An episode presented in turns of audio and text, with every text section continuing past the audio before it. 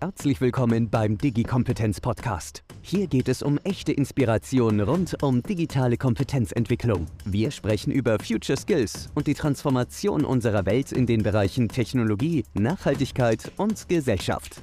Ihre Podcast-Hosts Anne Koak und Philipp Ramin begrüßen jede Woche inspirierende Menschen, die wirklich etwas zu sagen haben. Und das aus den unterschiedlichsten Sichtweisen der Wirtschaft, der Wissenschaft, der Politik und der Gesellschaft. Digi-Kompetenz. Lassen Sie sich von den führenden Thought Leaders jede Woche aufs Neue inspirieren. Produziert von i40.de. Herzlich willkommen, liebe Zuhörerinnen und Zuhörer. Sie hören den Digi-Kompetenz-Podcast mit Anne Quark und Philipp Ramin. Ja, und heute sprechen wir mit Dr. Wolfgang Hildesheim von IBM Deutschland. Der ist Direktor Watson Data Science und Artificial Intelligence für den Dachbereich. Und Wolfgang Hildesheim ist ein Hochenergiephysiker. Der arbeitet am CERN und am DESI. Und nach mehr als zehn Jahren in der Forschung und Beratung wechselte er in die Wirtschaft im Bereich Big Data und Communication Intelligence. Seit 2007 ist er bei IBM und seit 2012 könnte man ihn eigentlich im übertragenen Sinne als Engländerin Dr. Watson bezeichnen, denn Wolfgang verantwortet den Aufbau und das Wachstum von IBM's Watson, Data Science und Artificial Intelligence Business in Europa mit besonderem Fokus auf Deutschland, Österreich und Schweiz. Ist auch Mitglied der Nationalen Kommission, die die Roadmap zur Standardisierung von KI für Deutschland vorantreiben soll und Vorstandsmitglied des Arbeitskreises KI des BICOM. Am 9.12 kommt die deutsche Normungsroadmap KI in der Version 2 heraus und an dieser hat Wolfgang gearbeitet. Das ist ein Projekt der Regierung. Wolfgang hat bereits mehrfach zu KI veröffentlicht, schreibt aber gerade ein Buch zu dem Thema KI, das so ähnlich ist wie, wie bei Lebensmitteln. Das, fehlt, das kann helfen, im KI Vertrauen zu entwickeln äh, und dass man sofort versteht, was KI kann und was vor allen Dingen KI nicht kann. Und Wolfgang hat länger in Paris gewohnt und als Physiker in der Forschung gearbeitet. Also herzlich willkommen, lieber Wolfgang. Herzlich willkommen, Anne. Das war ja eine sehr ausführliche Vorstellung. Vielen Dank. sehr, sehr gerne. Wir wollen dich ja auch kennenlernen. Du hast ja auch länger in Frankreich gewohnt. Ähm, wie wichtig ist es deiner Meinung nach, also das eigene Land und das eigene Wirken von außen zu betrachten? Ja, also das finde ich bei mir im Studium äh, eine der tollsten Erfahrungen, auch eben mit Fremdsprachen im Ausland leben zu können und dann eben auch äh, zu sehen, dass das eigene Erleben im Leben äh, stark vom Land, vom Umfeld geprägt ist. Also in Deutschland sind wir zum Beispiel äh, ganz stolz auf unsere Mercedes. Und wenn dann die Regierung immer damals mit diesen eckigen Mercedesen fuhr, im Mercedes 600, dann findet man das besonders schick und äh, besonders wichtig. Während wenn man dann in Frankreich lebt, am Anfang fragt man sich, warum fahren die mit diesen runden Citroëns rum, die sehen gar nicht so, äh, so aus wie unsere tollen Autos. Und wenn man dann fünf Jahre in Paris lebt, dann denkt man plötzlich, Mann, ist das elegante Citroën, also rund und mit der Order drin, die haben Stil und Klasse, die Franzosen. Weil die Deutschen sind doch ein bisschen eckiger, das ist mir nicht mehr ganz so äh, elegant. Und dann merkt man, ist man eigentlich ein Multikulti-Charakter geworden, dass man die Dinge und das Umfeld aus verschiedenen Perspektiven wahrnehmen kann. Wolfgang, die Franzosen sind eleganter dann mit dem Auto. Sind sie auch eleganter mit KI? Ja, die Franzosen sind allgemein ja äh, strategischer, sowohl mit ihren Investitionen, das weiß man auch früher noch von den Flugzeugen mit der Concorde, auf sie da lange eben äh, stolz waren, als auch eben vom ganzen Bildungssystem strategischer aufgesetzt. Und deshalb sind auch die Top-Politiker setzen strategischere Akzente. Und äh, Macron hat die Bedeutung von KI sehr gut erkannt und möchte insofern mit nationalen Initiativen auch Exzellenz und Führerschaft in KI für Europa, für Frankreich erreichen. Und eine der ganz besonderen Anliegen äh, für Mitterrand ist eben, vertrauenswürdige KI zu pushen, dass man KI eben vertrauen kann und wir hier diesen Mittelweg gehen eben zwischen den USA und China, dass wir wertebasierte KI schaffen. Und hier hat eben Mitterrand investiert, ja, über 30 Millionen Euro, um das besonders voranzubringen. Das, das ist etwas, was so in dieser speziellen Art eigentlich nur französische äh, Lieder äh, machen würden. Das könnte man sich jetzt von, äh, von deutschen Politikern nicht so vorstellen, dass sie so tief in die Technik eintauchen. Hm. Wir hatten ja jetzt in unserer Podcast-Reihe auch schon etliche Kolleginnen und Kollegen, die sich mit KI beschäftigen, sowohl in der Praxis als auch in der Wissenschaft. Und es ist eigentlich immer wieder durchgekommen, dass äh, Deutschland, was die Forschung angeht, das Konzeptionelle angeht, durchaus ziemlich viel Schlagkraft hat im, im KI-Bereich, aber vielleicht eher im Kommerzialisierungsumfeld dann sich schwer tut. Wie schätzt du denn die Stärke oder Schwäche Deutschlands im KI-Kontext ein und wie schätzt du so ein bisschen die Hackordnung in Europa ein? Ich habe schon gerade rausgehört, Frankreich äh, mischt vorne mit, aber was ist so deine äh, Bewertung?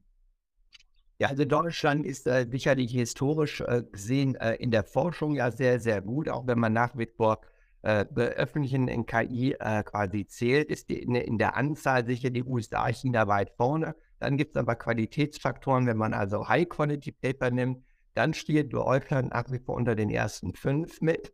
Äh, vor fünf bis zehn Jahren hatte Deutschland die, die traditionelle Schwäche dann nach der Forschung, wenn die Doktoranden äh, in den Postdoc gehen, äh, abwanderten wegen mehr besserer Möglichkeit, besserer Bezahlung in die USA zum Beispiel.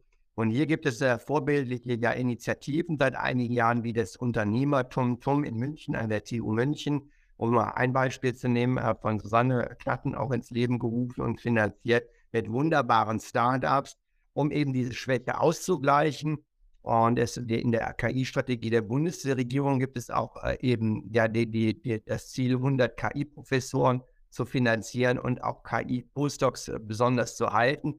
Hier äh, ist also Deutschland in den letzten Jahren deutlich besser geworden, aber es fehlt nach wie vor hier, äh, um äh, zur Spitze aufzuschließen, ähm, glaube ich, sollte man da weitermachen. Äh, das andere ist eben auch das Venture Capital äh, dass äh, also im Vergleich jetzt zum Silicon Valley es äh, für junge Startups, Young Digits nach wie vor etwas weniger Geld gibt. Hier äh, holen wir aber auch schnell auf. Gerade in den letzten zwei Monaten sind zwei neue äh, Multimillionen äh, KI-Fonds aufgesetzt worden. Mhm. Kann man in der Zeitung lesen, zum Beispiel äh, die Welt auch in München hat das gemacht. Mhm. Gibt noch einen anderen. Insofern kann man nur sagen, weiter so, damit wir auch wieder vorne mitmischen. Mhm. Okay. Äh, was, äh, oder anders gefragt, welche Bedeutung hat denn äh, Deutschland für IBM, was jetzt KI angeht? Ihr habt jetzt äh, das Europäische Watson Center in München, äh, das du ja sozusagen auch mitverantwortest. Äh, wie, wie, wie ist da der, der Stellenwert? Man hat ja immer das Gefühl, dass doch dann die ganz spannenden Dinge eher so in den USA passieren und naja, Deutschland immer so ein bisschen so ein Ableger ist. Wie, wie, wie ist da die Vorgehensweise bei IBM? Wir haben vor einigen Jahren die 100, das 100. Geburtstag der IBM gefeiert weltweit.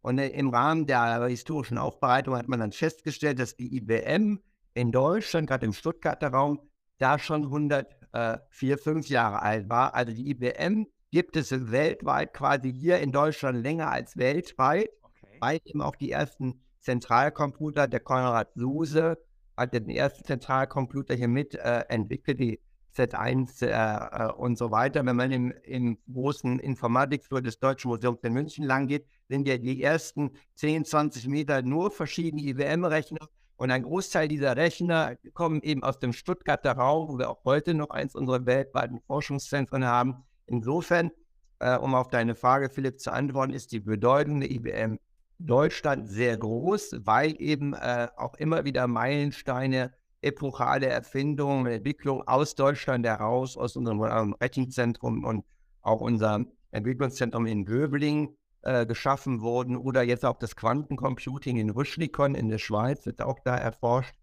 Ähm, ich zum Beispiel habe ja Physik studiert und meinen ersten Job hatte ich äh, bei äh, Herrn Winning, ein Nobelpreisträger, den die IBM angestellt hatte für die Erfindung des Tunnelrastermikroskops und für den habe ich dann programmiert in einem schönen Institut der, äh, in der Schenningstraße. Und heute sind Tummelrastermikroskope nicht wegzudenken, eben auch aus der Chip-Herstellung äh, bei Nanometerstrukturen und so weiter. Also die IBM ist hier historisch tief verwurzelt und hat eine hohe Bedeutung für die weltweite IBM.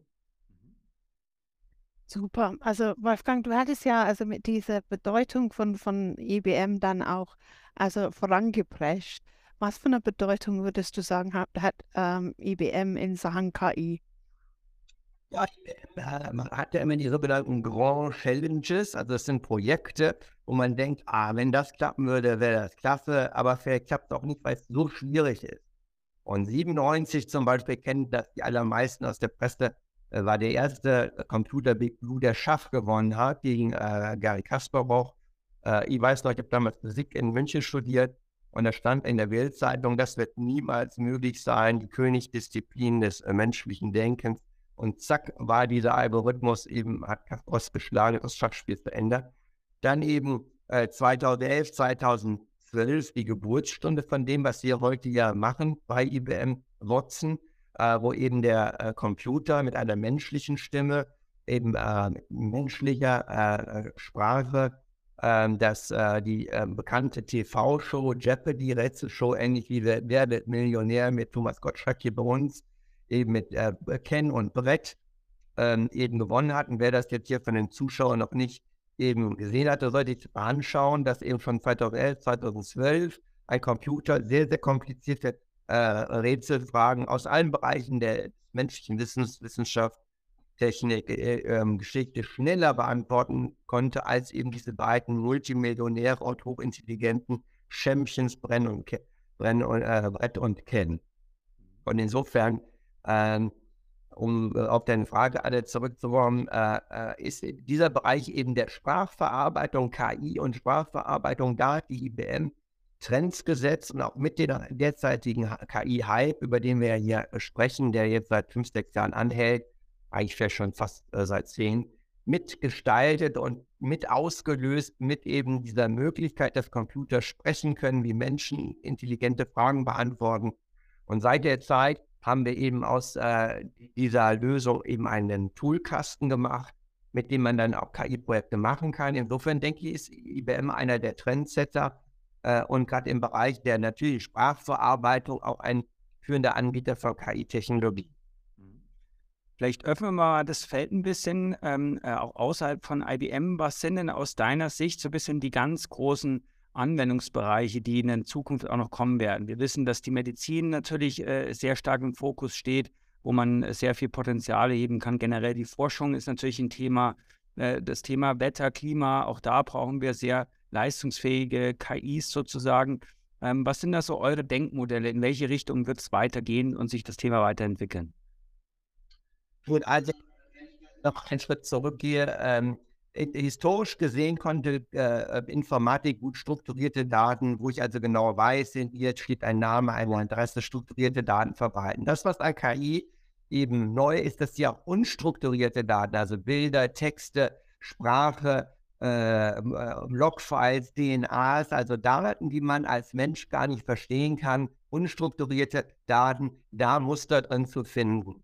Und äh, äh, da ist diese äh, Klasse der KI-Algorithmen, es gibt vier Klassen, aber gerade eine Klasse, eben die der, des sogenannten Machine Learnings, Deep Learnings, der äh, mit den neuronalen Netzen, das, was häufig in der Presse diskutiert wird. Auf die anderen können wir gerne mal noch gleich kommen. Und äh, diese sind eben in der Lage, Muster in Bilder zu kennen, dass ich zum Beispiel eben ein, eine Katze auf einem Bild erkenne und dann äh, das so trainiere, dass die Katze eben im, im Dunkeln, im Hellen, von vorne, von hinten erkenne. Und das war vorher nicht möglich.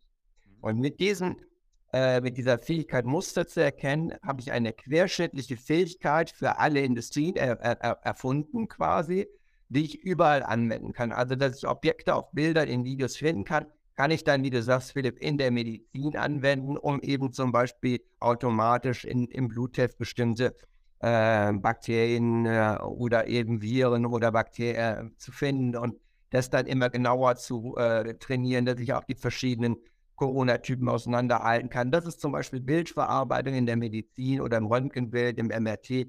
Das gleiche kann ich aber auch in der Automobilindustrie äh, ähm, machen. In der Produktion habe ich das Auto ordentlich zusammengebaut als Quality Check. Äh, Visual Inspection nennt sich das, wo wir auch aktiv sind und Module anbieten beziehungsweise in dem, was in der Zeitung steht, das Auto, autonome Fahren. Die gleiche Fähigkeit wird ja auch äh, eben im Militär genutzt, jetzt im Ukraine-Krieg. Also das kann ich in allen äh, verschiedenen Industrien nutzen. Ähm, eine weitere wesentliche querschnittliche Fähigkeit ist die der eben des, der Textverarbeitung. Wenn ich eben Texte als unstrukturiert sehe und da Muster finde. Und je, äh, da wird die Software immer intelligenter, dass es auch immer mehr in die Semantik reingeht. Und damit kann ich dann eben auch Dialoge simulieren. Das ist zum Beispiel das Thema Chatbots. Fast jedes große eben Thema äh, Firma in Deutschland hat ja mittlerweile Chatbots, die automatisch und äh, häufige Fragen dann automatisiert beantworten, so, so bis man den Eindruck hat, äh, der, der, kann auch schon intelligente Fragen automatisch beantworten. Ja, das sind die beiden wesentlichen äh, Bereiche. Ähm, Wolfgang, ich, ich, ich würde gern ganz, ganz gerne an der Stelle eingrätschen und dir auch eine Frage stellen, wenn wir schon beim Chatten und Sprachmuster sind.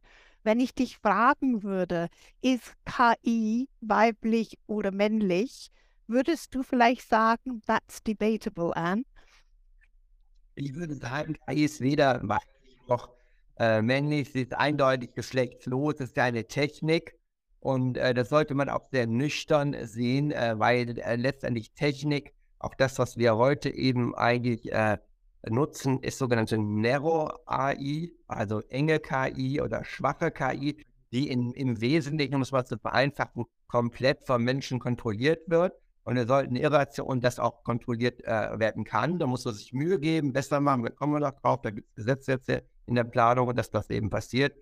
Und äh, sie, sie ist nicht da entfernt von unserer Intelligenz an und von unseren Möglichkeiten als Mensch. Und insofern ist es auch nicht männlich oder weiblich, obwohl wir eben auch KIs bauen mit männlichen, weiblichen Stimmen. Eben äh, Jeopardy war ja eine männliche Stimme und es gibt ein tolles äh, neues Projekt, das Projekt Debater, das hat eine weibliche Stimme. Erzähl uns mal ein bisschen mehr über das Projekt. Wir haben uns das mal ein bisschen angeschaut. Es ist ja durchaus faszinierend, dazu zu schauen, äh, was, was, was, ja, was ist der Sinn, was ist der Nutzen? Äh, erzähl mal ein bisschen über die, über die Ideen, die dahinter stecken. Also das Projekt meinst du, Philipp, das Projekt äh, Debater, richtig? Ja, genau, genau. Ja. Also das Projekt Debater ist eines der neuen Highlight-Projekte der IBM. Äh, ein äh, Forschungsprojekt, was äh, 20, 19, 2019, 20 quasi äh, das erste Mal erfolgreich war, wo wir eben äh, ausprobieren wo, wollten, ähm, nachdem wir in Jeopardy gezeigt haben, ich kann komplizierte Fragen beantworten. Eine Frage, eine Antwort ist es auch möglich, eine KI zu bauen, mit der man diskutieren kann. Und mein Sohn zum Beispiel äh, in Hamburg, sitzt ja hier in Hamburg am, im Büro hier, äh, äh, hatte am Gymnasium äh, das Fach äh, Debating und die äh, Ankenntnisse aus, anderen, aus einem anderen Schulsystem, dass das in vielen, in England zum Beispiel jeder hat, dass eben eine Gruppe der Schüler diskutiert dafür, die andere diskutiert dagegen und man hat ein Topic man sieht das hier ja immer im, im englischen Parlament, wie, wie auf Zack die sind, dann springen sie auf und können super debattieren. Das ist eine riesige Kultur und eben auch ein Wettstreit, der Debating heißt. Und wir, wir haben jetzt ein äh, äh, System gebaut, was eben Debating beherrscht. Deswegen heißt es Projekt Debater, wo eben die eine Seite in dem ersten Wettbewerb, der in Tel Aviv stattgefunden hat, vor 1000 Leuten, Harish Natarajan war, ein Champion, weltweiter Champion im Debating und auf der anderen Seite eben ähm, die äh, Projektdebater mit der weiblichen Stimme. Und da ging es um das Thema, soll man, würde ich auch jedem Zuschauer empfehlen, sich das mal auf YouTube anzuschauen, die kompletten Debatten.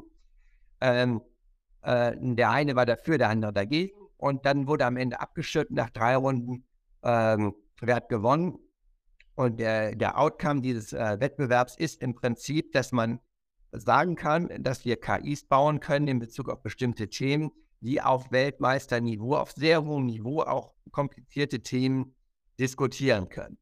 Und insofern ist das die nächste Ebene, der nächste Quantensprung in KI-Technologie, dass KI eben auch Argumente dafür und dagegen zu bestimmten Themen automatisch eben extrahieren kann und dann auch äh, darüber reden kann. Also das Irre ist, dass äh, die sehr kurze Vorbereitungszeiten hatten also der Mensch eben mit äh, Stift und Papier, der, der Computer eben auch äh, die ganzen Studien eben durchzuscrollen, zu sortieren, dann die Argumente dafür, dagegen zu finden und daraus dann eine Argumentationsstrategie, ein sogenanntes Narrative zu generieren. Das ist eben ähm, das, was Projekt Debater macht und sehr beeindruckend ist. Wer trifft dann die finale Entscheidung? Ja? Ist es dann der Debater? Ist es dann, wer ist es dann? Äh, die, also die, bei dem Wettbewerb waren da ja 1000 Zuschauer in dem Kino und die so, Moment, so generell, so generell, wenn solche Systeme sozusagen in der Gesellschaft Einzug erhalten, ähm, in der Wirtschaft, in der Wissenschaft, überall, ähm, wie, wie müssen wir das einbetten? Ja, also letztlich ist es ja nichts anderes als ein weiteres Assistenzsystem, das uns helfen soll, vermutlich. Aber wie, wie wäre so eine mögliche Einbettung? Wie siehst du das?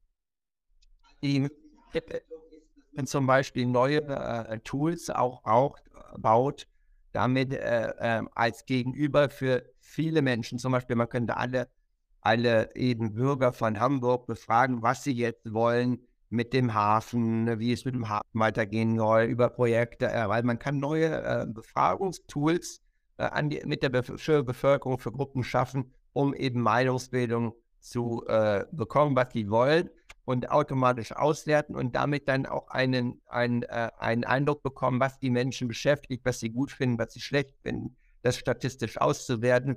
Die äh, Projekt Debater-Technologie wird im amerikanischen Fernsehen, zum Beispiel in der Sendung That's Debatable, eingesetzt, wo dann die Zuschauer eben auch mitdiskutieren können und dann können die Experten sehen, was die Zuschauer meinen. Mhm. Also im Prinzip, deine die Antwort auf deine Frage, Philipp, ist, man kann Texte eben besser analysieren mit dieser Technik. Und das äh, eignet sich dazu, was wir nennen The Voice of the People, also, also als Tool, um oder eben um große Textkörper zu analysieren und automatisch auszuwerten. Äh, man erinnert sich daran, dass ja viele, viele Unternehmen, zum Beispiel Versicherungen, haben dann ähm, 10.000, 100.000 Versicherungs-, Lebensversicherungsverträge und die beschäftigen heute sehr, sehr viele Menschen, um herauszufinden, welcher Vertrag muss jetzt verlängert werden. Und solche Dinge, die kann ich heute automatisch dann rausfinden. Mhm. Äh, wann laufen die aus? Und ich brauche quasi Tools, äh, die Texte analysieren und helfen, einfache, äh, häufige Tätigkeiten zu automatisieren mit Texten. Also Textanalyse und Voice of the People sind äh, Use Cases of the, uh, the Project Debater. Wolfgang, gibt es einen Grund, warum solche Projekte dann in den USA gestartet werden und ähm, selten, seltener bei uns dann starten? Ja, also dieses Projekt war in Tel Aviv in Israel, ne? Und, äh, und Israel ist gerade äh, im Bereich Tel Aviv auch sehr, sehr bekannt für, äh, ist einer der weltweiten KI-Hubs äh, mit unwahrscheinlich vielen Startups, äh, auch in, im, im, medizinischen, der Bildverarbeitung. Da sind die, ähm, die Israelis absolut äh, vorne führend, auch in der Virtual Reality, Augmented Reality, also äh, wirklich tolle Fähigkeiten. Und unser IBM-Forschungsteam, äh, was das gemacht hat, sitzt auch da. Ah, okay. Wenn man sich jetzt mal diese ganzen Projekte ansieht, ähm, das ist ja schon mittlerweile hochkomplex, äh, ist auch ein crossfunktionales Thema geworden, wo unterschiedliche Disziplinen dran arbeiten. Ähm, welche Relevanz hat denn die benötigte Kompetenz für solche Projekte? Also wir sehen ja doch so ein bisschen eine Mehrklassengesellschaft entstehen. Es gibt diejenigen, die absoluten Cracks und Pros, die sich damit beschäftigen, aber ein Großteil der Bevölkerung kann eigentlich gar nicht mehr richtig nachvollziehen, äh, was da so wirklich in der Blackbox passiert. Ich denke jetzt mal an das Stichwort Explainable AI. Ähm, wie, wie denkst du darüber? Welche Art von Kompetenz braucht es denn in der Bevölkerung, um doch noch ein Stück weit zu verstehen, was hier hinter den Kulissen passiert? Ja, zwei Einmal, was kann man tun, damit eben alle äh, mehr Vertrauen in KI haben? Das war der zweite Teil von deiner Frage und dann Auswirkungen auf die Gesellschaft war der erste. Ich fange mal mit der zweiten an. Gerne. In den 60er, 70er Jahren äh, ähm, gab es viele Leute, die waren der Meinung, dass Lebensmittel so dermaßen kompliziert sind, dass man sie nicht beschreiben kann, weil man ja auch nicht weiß, was drin ist und so weiter. Und äh, dann, äh, 20 äh, Jahre später, gab es eben auch Gesetze in der EU, äh, wo man eben die Kennzeichnungspflicht von Lebensmitteln hat. Und heute hat man in jedem, auf jedem Lebensmittel eben eine Nährwerttabelle, wo eben draufsteht, so und so viel äh, Fett, Kohlenhydrate, äh, ähm, Eiweiß. Äh, und auf, äh, darauf aufbauen gibt es dann eben gewisse Warnungen, zum Beispiel, hier sind Nüsse drin, aufgepasst für Nussallergiker oder Empfehlungen, wenn du vegan bist, das ist voll vegan oder bio. Also auf dieser wissenschaftlichen Beschreibung bauen Empfehlungen und Risikomanagement auf. Und das hat den wunderbaren Effekt, dass jeder von uns, wenn ich in Finnland oder in Portugal, in Griechenland oder eben in Irland in den Supermarkt gehe, überall verstehe ich, wie das funktioniert. Und das ist eben eine sogenannte harmonisierte europäische Norm mit den CE-Kennzeichen, die uns diesen Luxus erlaubt in Europa, dass wir Lebensmittel sofort verstehen und eben auch die Risiken, unsere Vorzüge und so weiter. Und deswegen haben wir da rein Vertrauen, haben hohe Qualität. Das habe ich jetzt ein bisschen länger erklärt, weil genau das Gleiche ähm, sollten wir äh, für KI eben Europa auch machen und sind eben dabei, diese Dinge eben jetzt aufzubauen.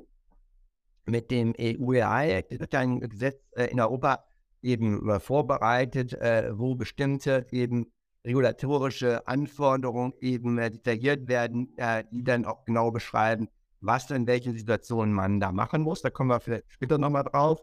Und eben ein Aspekt davon ist auch die äh, saubere Beschreibung von KI. Und das ist ein Thema, wofür ich mich selbst auch sehr interessiere und äh, für Leute, falls äh, da jemand mal was nachlesen will, äh, Sachen äh, eben geschrieben habe, wie man eben, äh, was eben, wie man KI ordentlich beschreiben kann. Und das ist also eine Sache, wo die dann möglich ist, so dass man dann von außen sofort sehen kann, das leistet die KI und das leistet sie nicht. Das Risiko ist hoch und niedrig. Und das können wir hinbekommen, so dass dann alle auch nicht mehr dieses Blackbox-Gefühl haben, sondern Vertrauen haben können. Das war jetzt mal eine Antwort, Philipp, auf den zweiten Teil der Frage. Ich weiß nicht, ob das schon dir äh, gereicht hat. Es ist äh, ein Startpunkt.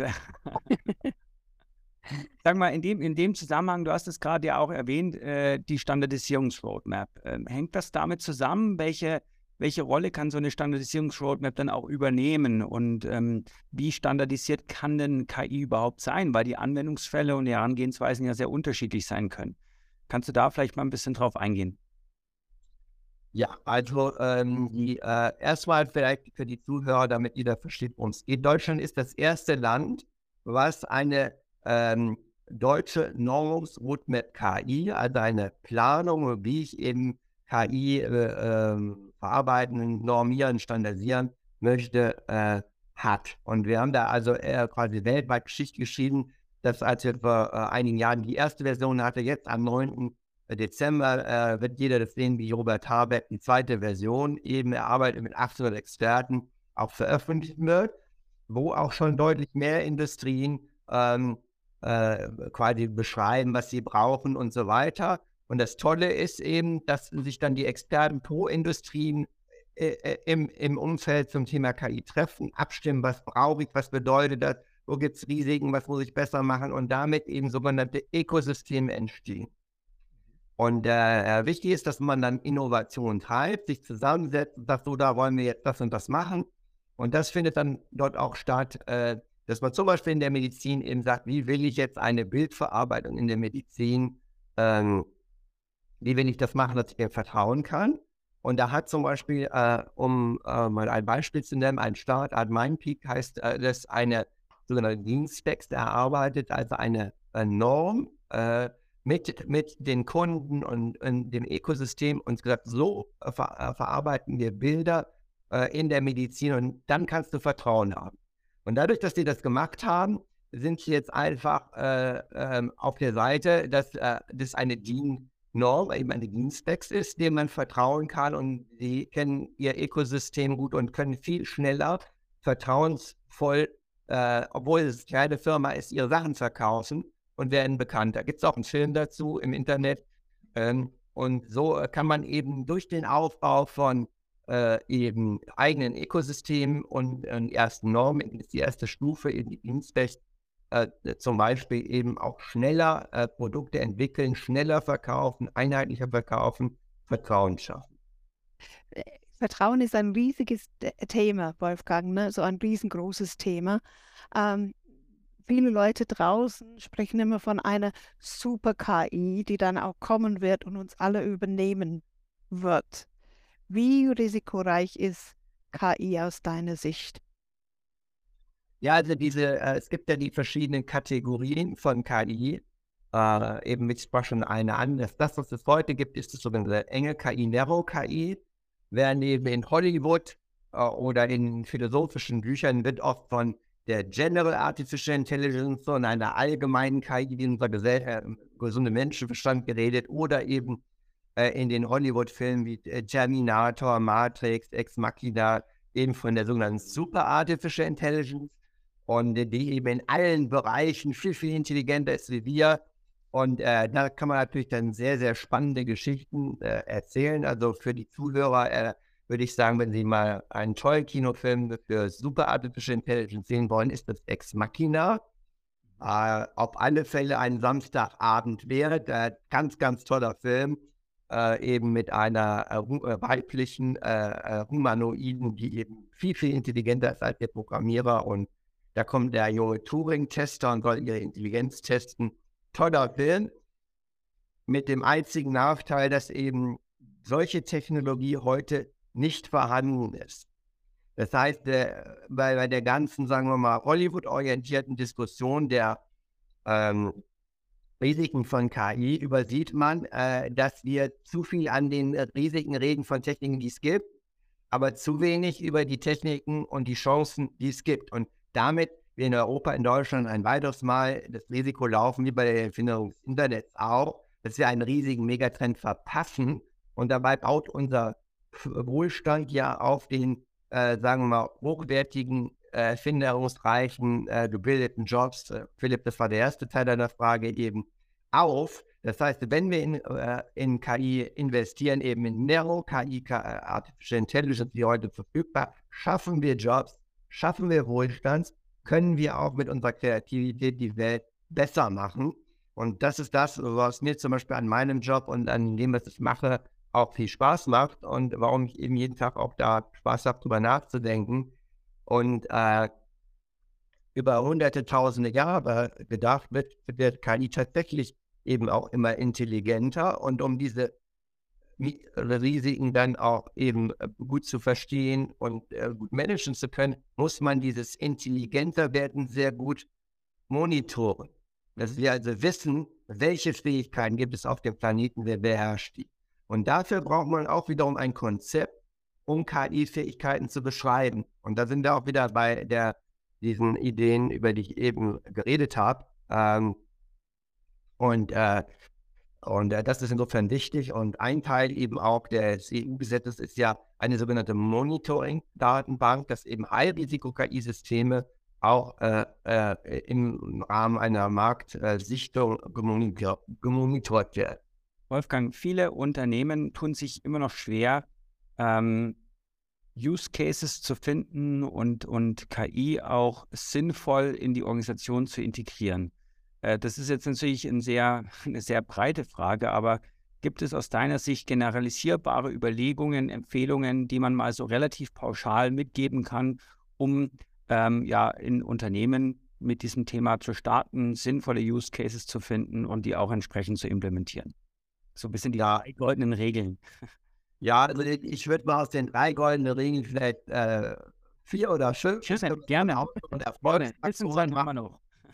Und die Zeit haben wir noch. Also der erste Erfolg hat, dass man sich klar werden muss, äh, dass der Erfolg von KI äh, im Wesentlichen auch auf Daten aufbaut. Das heißt, man braucht eine Datensammelstrategie.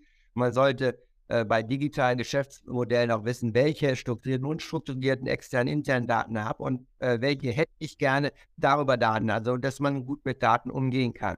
Wir bei IBM pushen zum Beispiel ein Konzept, das heißt Data Fabric, um damit auch Nicht-Informatiker sehr gut mit äh, Daten umgehen können und das aufzubauen. Das ist der erste Erfolgsfaktor. Mhm. Der zweite sind die Talente dass wenn Sie in einem Unternehmen, ich war neulich beim Vorstand einer Bank äh, und habe gefragt, wie viele Deep Learning Experten äh, habt ihr unter euren, äh, ich glaube, 12.000 Mitarbeitern? Und da hatten sie quasi nur eine Handvoll. Das heißt, äh, äh wenn man bestimmte Berufsbilder und KI-Ausbildung wie Deep Learning Experten, Machine Learning, Data Science, äh, muss man zählen, wie viel habe ich davon? Und wenn ich da nicht investiere, dann mache ich es nicht. Es ist auch viel, viel einfacher, es ist nicht so kompliziert. Es scheint kompliziert, aber die jungen Leute, die lernen es jetzt an der Uni. Und wenn ich sie nicht einstelle und sie kreativ äh, sein lassen kann, dann, dann fehlt mir da was. Also Talente investieren ist das Zweite. Das Dritte ist, wie gesagt, äh, dass ich die richtigen Use Cases habe und Anwendungsfälle. Ich muss also eine Kultur schaffen der Innovation im Unternehmen, also quasi regelmäßig auch äh, den Leuten die Zeit geben. Deswegen war ja Google auch über viele, viele äh, äh, quasi Jahre das wurde als innovativstes Unternehmen der Welt gesehen, weil die Leute Zeit hatten, am Freitag auch andere Sachen zu machen, Ideen zu, und die gefunnelt wurden, dann die besten Ideen rausgefunden. Und das muss man eine, einen Prozess äh, der Innovation und KI digital schaffen. Das ist der dritte Erfolgsfaktor, der eben äh, dann auch äh, da ist. Und äh, das vierte ist eben ähm, praktisch ein Ökosystem schaffen. Man äh, äh, da eben man KI und auch die Datenmodelle meistens sich teilt mit seinen Kunden, mit seinen Lieferanten, muss man eigentlich auch über die Organisationsgrenzen hinausdenken und, und zum Beispiel Referenzdatensets schaffen, also ein eigenes Ökosystem, also eigene Studenten auch zum Beispiel an den Unis haben, die dann bei einem weiterarbeiten, äh, äh, dass man äh, äh eben mit, äh, mit äh, Marktteilnehmern in seiner Industrie zusammenarbeitet, ein Ökosystem, das ist das vierte. Und das letzte, meinetwegen gehört es auch zu den allen anderen fünf, ist eben auch investieren.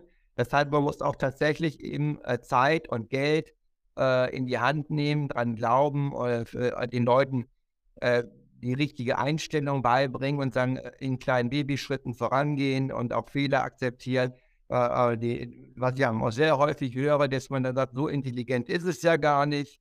Und äh, boah, jetzt bin ich aber enttäuscht und so weiter. Und das ist ja genau der Fehler, der dann dazu führt, wenn ich dann aufhöre, dass in, in einigen Jahren das immer besser und immer besser funktioniert, dass ich dann nicht dabei bin, wie bei der Erfindung des Internets, dann habe ich die, Ratner nennt das ja das Pro Productivity-Plateau, wenn ich auf dem Productivity-Plateau bin, äh, dann äh, werden, gehen, gehen, eben viele, viele Firmen pleite, weil sie den Trend verpasst haben. Und, so, und das sind die fünf Punkte: Daten, Talente, Use Case, Ökosystem und Investitionen.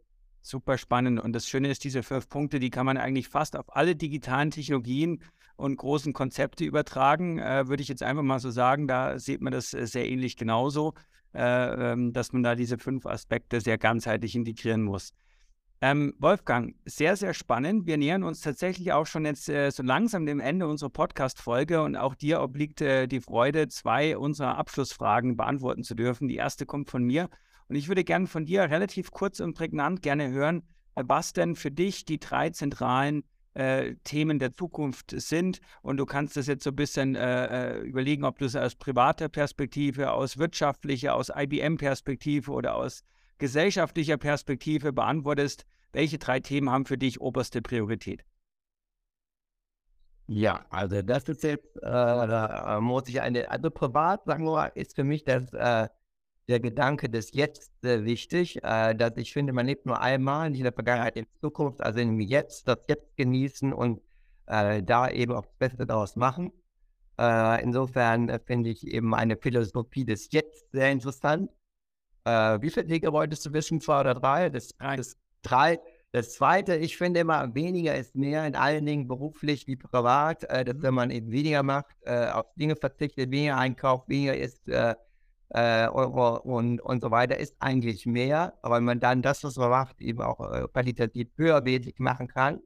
Und damit äh, würde auch unsere Gesellschaft, unser Planet natürlich in gewisser Weise gerettet werden, in, in, indem wir Ressourcen sparen und äh, mehr auf Quality achten, nicht so viel konsumieren. Glaube ich, ist das ähm, auch für äh, die langfristige Nachhaltigkeit auch ein sehr, sehr wichtiges äh, Thema. Ähm, ja, und äh, ähm, langfristig finde ich eben auch dieses Thema, wie wir äh, ähm, den Planeten besser machen können, äh, intelligent auch mit Technologien, naturgemäß auch ein spannendes Thema, an das ich viel äh, Kreativität und Hoffnung und äh, Spaß und knüpfe. Insofern sind das die drei Themen, eben das Jetzt, weniger ist hier und eben äh, smarte Lösungen und kreative ähm, Ansätze. Super, Wolfgang. Wir sind wieder bei alle gute Dinge sind drei. also drei, ich hätte gern von dir drei Empfehlungen, die du aussprechen würdest, was man lernen soll für die Zukunft. Was man lernen soll für die Zukunft. Oh ja, oh, das ist jetzt, äh, muss ich jetzt mal drüber nachdenken. Also ich gehe mal da. Als Schlagwörter nennen. Mein, äh, mein Sohn hatte mich immer gefragt, Papa, was soll ich studieren? Dann habe ich ihm gesagt, Fabian, such dir einen Megatrend, weil wenn du in einem Megatrend was lernst, dann geht es auf alle Fälle nach oben, wie nachhaltig, wie künstliche Intelligenz, wie alternative Energien. Selbst wenn du da nicht der Top, Top, Top bist, äh, bist du mit deinem Talent, äh, äh, geht es nach oben. Während wenn du der Beste bist bei Kernkraftwerken und die werden abgeschafft, dann also Megatrends, äh, glaube ich, äh, such einen Megatrend und ähm, ja, dann äh, dann denke ich, ist äh, eine wichtige Sache auch zu lernen, dass man zu sich und anderen ehrlich ist. Äh, das äh, finde ich also auch sehr wichtig. Und ähm, dann will ich nochmal wieder auf den ersten Punkt zurückzukommen mit dem im Jetzt leben. Das eben zu lernen, äh, ist eben auch nicht ganz so einfach. Ähm, seine eigenen Gedanken beobachten und äh, eben seine Sinne, äh, was man so wahrnimmt und Uh, und wenn man da eben mehr reinkommt, wird es auch irgendwie erfüllter und ist man dann auch glücklicher. Also bei mir hat es über die Jahre auf jeden Fall geholfen. Kann man vielleicht auch so ein bisschen als Entschleunigen bezeichnen, was uns sicherlich äh, gut tun wird, ne, gerade jetzt in der vor uns liegenden Vorweihnachtszeit, wo ja alles wieder eher überschleunigt. Ja, lieber Wolfgang, ganz herzlichen Dank äh, für deine Zeit und für deine spannenden Einblicke in das Thema KI, in das, was IBM tut. Hat sehr viel Freude gemacht, mit dir zu sprechen. Danke, liebe Anne, Philipp. Dann euch noch einen schönen Abend. Also ich würde auch Danke sagen, liebe Wolfgang. Das war heute unser Gespräch mit dem Mann, der die goldenen Regeln der KI kennt, der den inneren Betrachter herausfahren kann, um zu schauen, dass er im Jetzt bleibt und darauf achtet, dass weniger mehr ist, damit wir mehr Qualität haben. Das war unser Gespräch heute mit Dr. Wolfgang Hildesheim von IBM Deutschland. Director Watson, Data Science, Artificial Intelligence.